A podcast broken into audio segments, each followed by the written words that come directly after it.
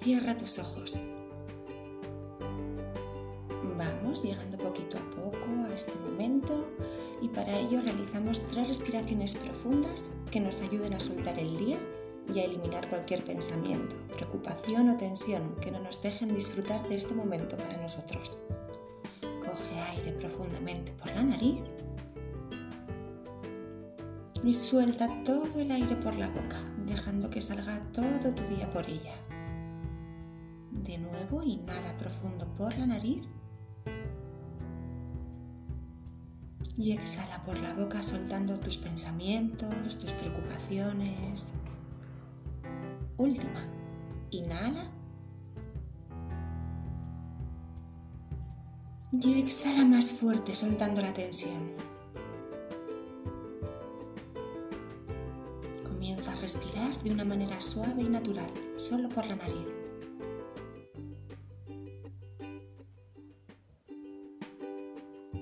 Observa dicha respiración sin juzgarla, sin modificarla. Solo estate atento a cómo es tu respiración en estos momentos. Quizá hoy te apetezca centrarte en esa parte de tu cuerpo donde sientas más ampliamente tu respiración. A lo mejor sientes más el aire en las fosas nasales quizá en el pecho o a lo mejor en el estómago. Quédate observando el movimiento y las sensaciones de tu respiración en esa parte donde la sientas más profundamente.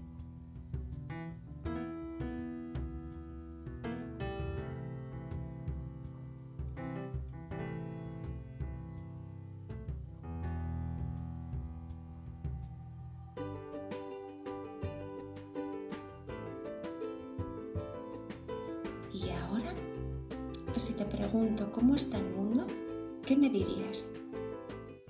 Tal vez me dirías que está fatal, que no hay coherencia ni amor y que ya con esto de los virus y demás es absolutamente de locos. Vale, pero una cosa, ¿quién forma el mundo? ¿Quién es el mundo? Tú, yo y los demás, ¿no? Es decir, el mundo no es algo que está afuera, allí a lo lejos. El mundo somos nosotros. Quizá olvidamos esto a veces. El mundo lo formamos y creamos todos nosotros. Y sí, me dirás, vale, pero yo no dirijo el país, ni las eléctricas, ni el Ministerio de Hacienda. ¿Cierto? Pero si estamos en el mundo, en el lugar en el que estemos, ¿no podemos hacer algo en él? con Él y para Él? Nuestras acciones tienen un efecto. Por tanto, cada uno de nosotros podríamos preguntarnos, ¿qué estoy haciendo yo en el mundo? ¿Qué estoy haciendo yo para el mundo?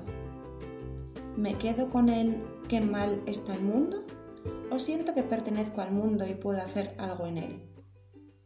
Si nos damos cuenta, son dos visiones diferentes, dos actitudes bien diferentes podemos pensar que la mayoría de los políticos pueden ser unos inútiles y corruptos, pero decirlo nos posiciona fuera del mundo si no hacemos nada más.